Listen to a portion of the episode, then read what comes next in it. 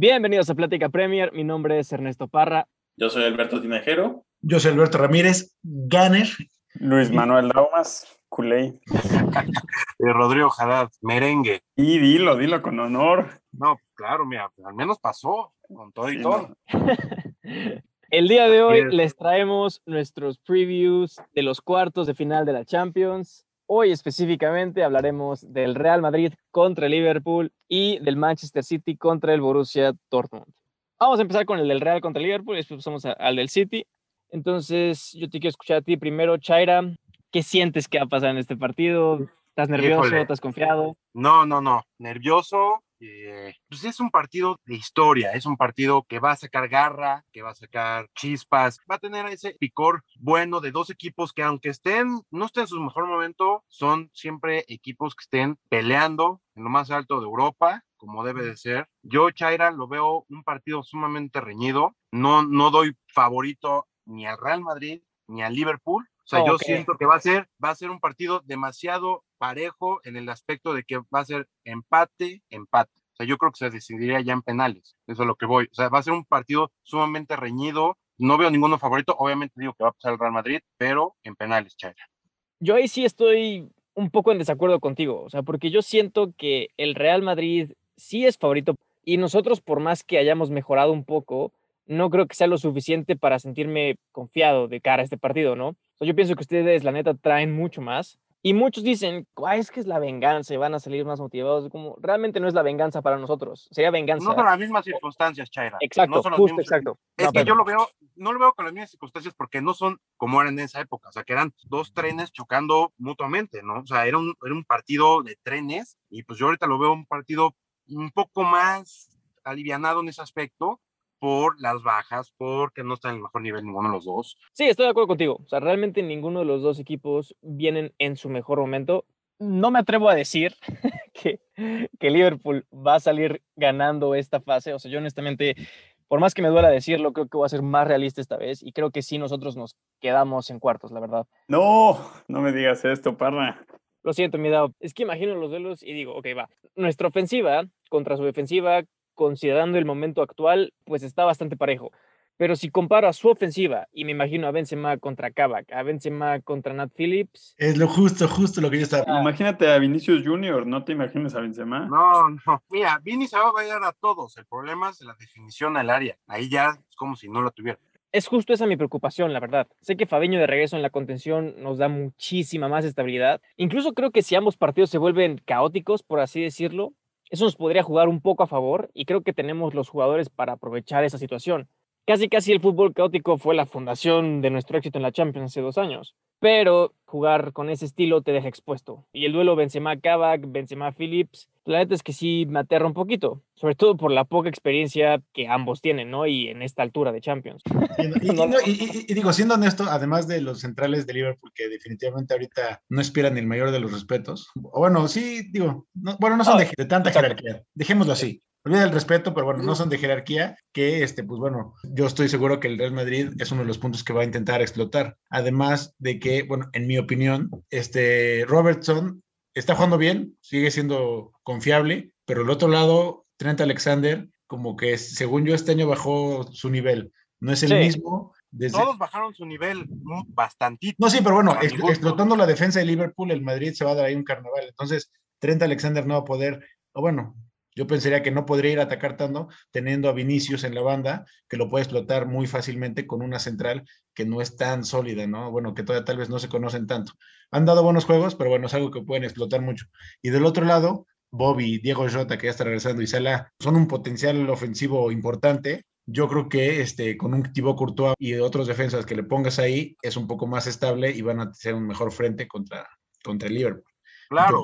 Ahí va a estar mucho, ahí va a estar Bueno, mucho pero algo, yo no estoy tan de acuerdo que va a tener un, un festín el Madrid con la defensa No, de Liverpool. no, o sea, no, sí, sí está, está mal, el Liverpool está frágil eh, atrás, pero no sé si, si realmente el Madrid tiene la, la delantera como para que pueda explotar eso. Tiene Benzema, sí, pero además de Benzema, ¿quién está? Vinicius, como dices, no define. Rodrigo creo que no, no, no va a llegar porque está lastimado. Mariano, pues bueno. Y no sé quién más puedan tener. Y Asensio creo que tampoco está jugando nada bien. Pues Eh, ya, ya está agarrando. Pero, Pero pues no es, no es Benzema, no está a ese nivel para nada. No, ¿no? es que el problema es que dependemos de un solo jugador. Pero qué jugador, güey. Sí, no, sí es un A ver, super crack. claro, pero el claro. Liverpool tienes a, o sea, tienes es- tres iguales. Tienes a tres iguales que a lo mejor están en, su- en menos nivel ahorita, pero son tres jugadores del mismo o mayor nivel. Cenan en la misma mesa de Benzema.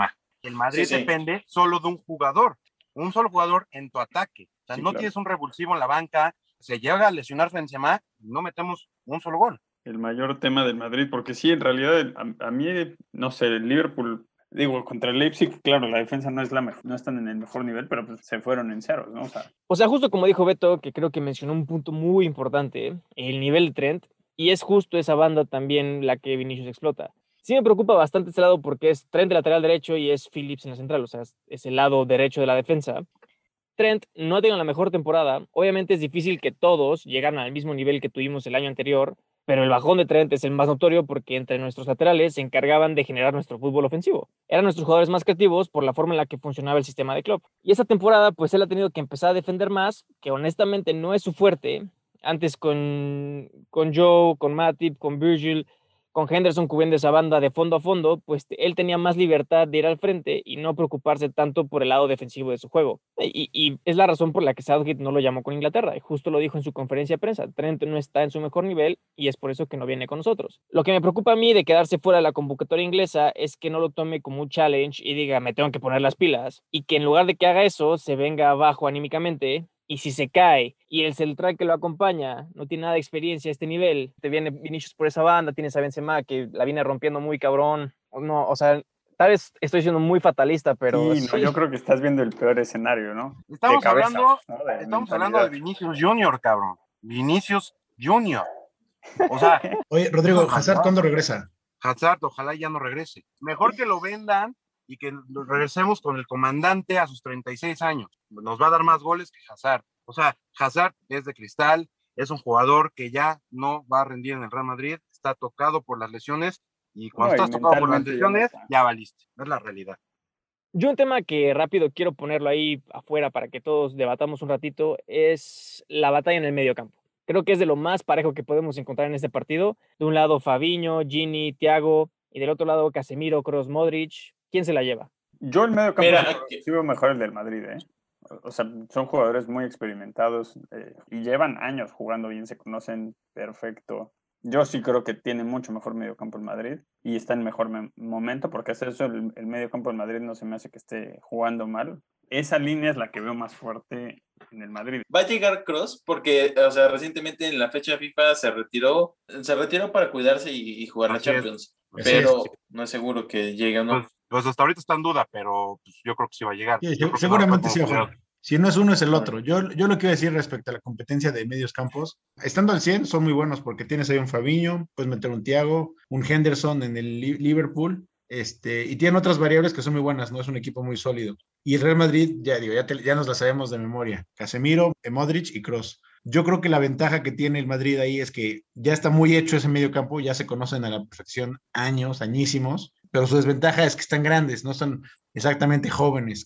Y ese es el, dinamismo que puede explotar el Liverpool ahí.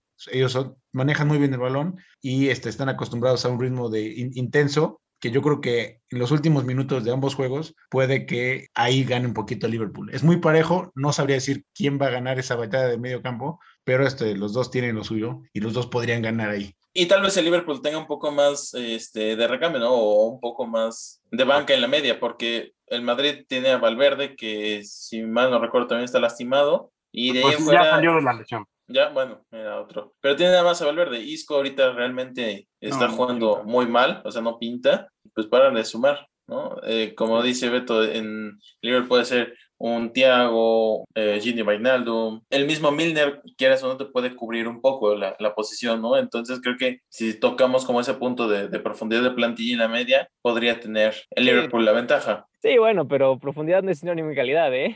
Exacto, de- Exacto. También. Seguro, seguro.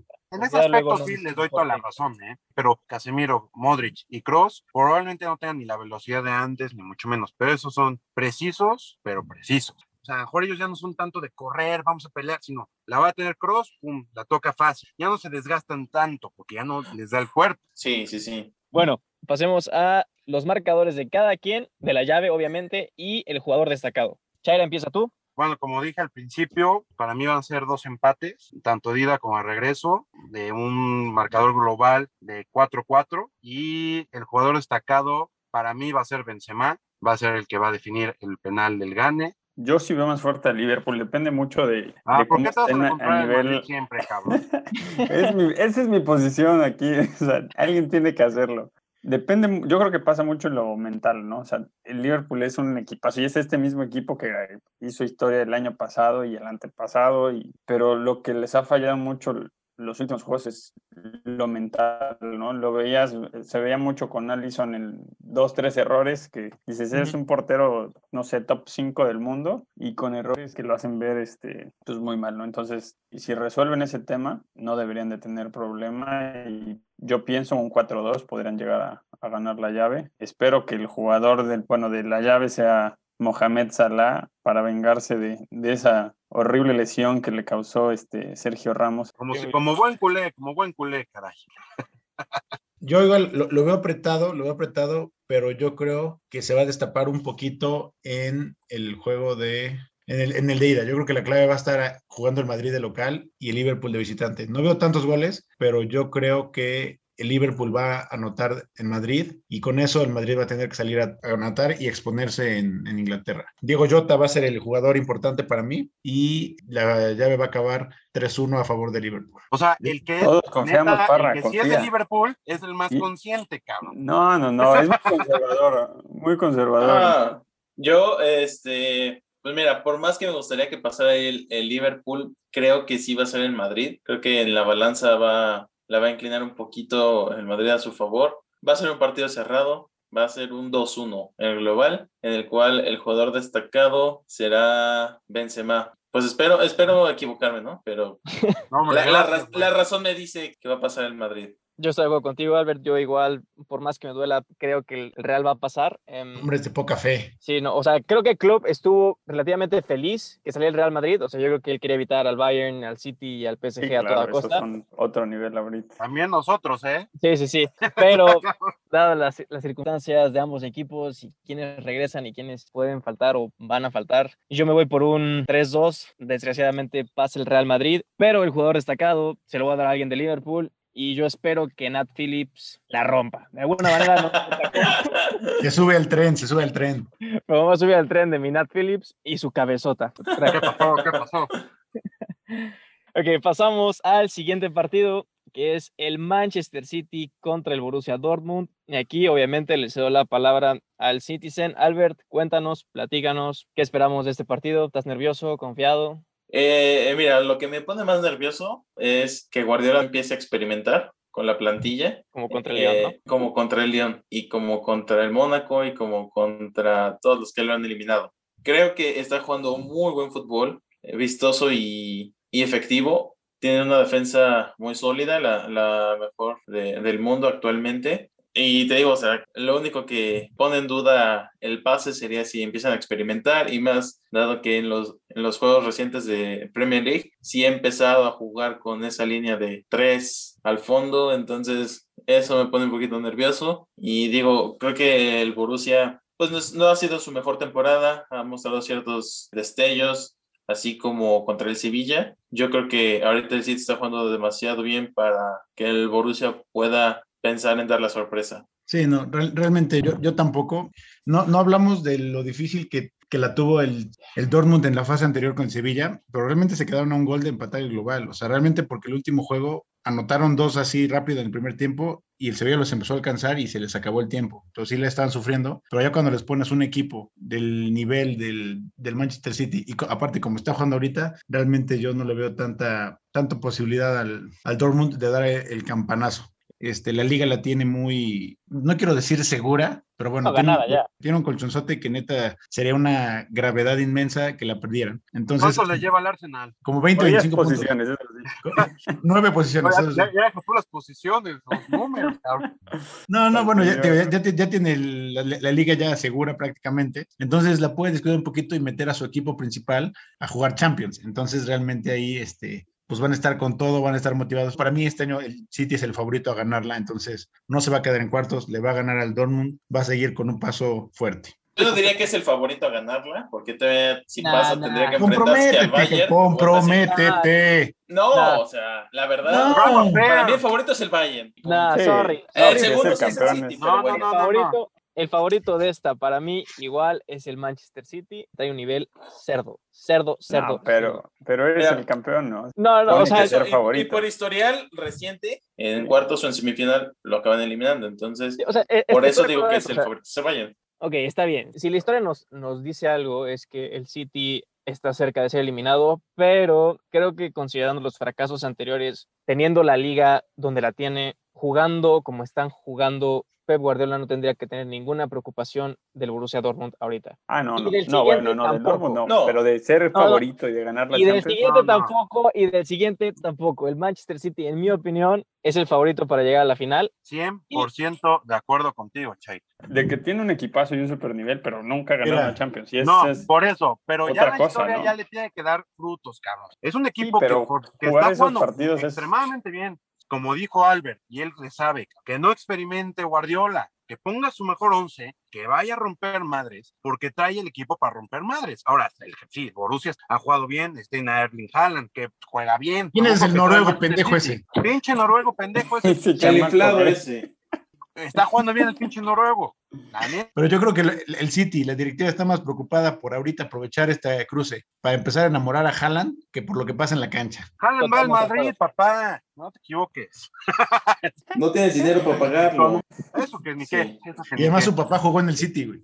Luis, ¿tú qué dices? Digo, este, este juego creo que todos coincidimos, ¿no? El City se lo lleva sin, sin mayor bronca. Creo que podría llegar a meter algo en un, algún juego porque tiene pues Haaland, Sancho, Hazard, ¿no? O sea, son buenos jugadores, pero no, pues el City tiene un nivel mucho más fuerte.